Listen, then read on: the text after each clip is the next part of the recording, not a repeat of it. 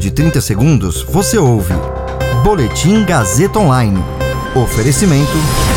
Se você tem muito o que dizer e quer escolher uma profissão para dar voz às suas ideias, a Faculdade Casper Libero é o seu lugar. Jornalismo, publicidade e propaganda, relações públicas, rádio, TV e internet. Todas as possibilidades abertas. Acesse casperlibero.edu.br e conheça as infinitas rotas que o mundo da comunicação oferece.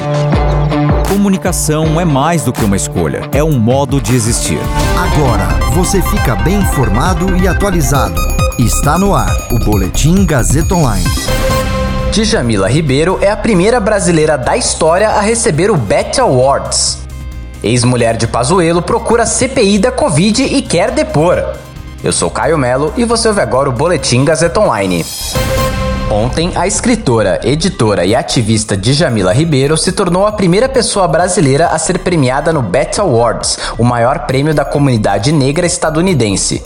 Djamila foi consagrada na categoria Global Good, fazendo companhia ao cantor estadunidense Akon, a ativista francesa Assa Traoré, a cantora e ativista sul-africana Yvonne Chaka, entre outras pessoas. A razão apontada pela premiação para a escolha de Djamila se deve ao seu trabalho intelectual pela equidade racial e de gênero no Brasil, como também pelo seu trabalho editorial que visibiliza produções críticas feitas por pessoas negras no país e no exterior, beneficiando toda a comunidade negra global. Os artistas brasileiros Emicida e MC Drica também foram indicados na mesma cerimônia. Emicida concorreu na categoria Melhor Artista Internacional, na qual saiu vencedor o cantor nigeriano Burna Boy. Já MC Drica representou o país na categoria Escolha da Audiência, Revelação Internacional, que por votação do público premiou a cantora britânica Brie Runway. Nos últimos anos, a cantora MC Sofia e o rapper Jonga já haviam sido indicados, porém, nenhum brasileiro jamais havia ganhado o prêmio. A ex-mulher de Pazuello procurou a CPI da Covid se oferecendo para depor.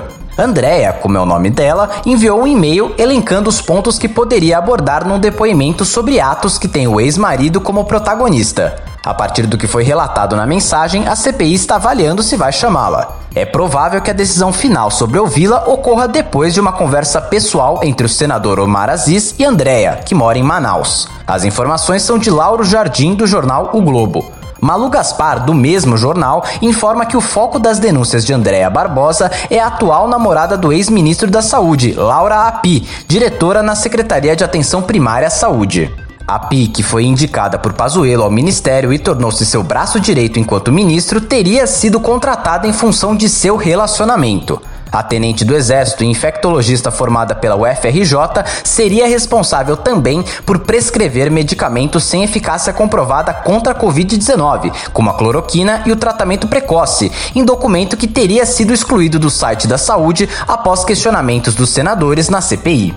Esse boletim contou com suporte técnico de Agnoel Santiago, supervisão técnica de Roberto Vilela, coordenação Renato Tavares, direção da Faculdade Casper Libero e Gazeta Online, Wellington Andrade. Você ouviu Boletim Gazeta Online. Para saber mais, acesse radiogazetaonline.com.br.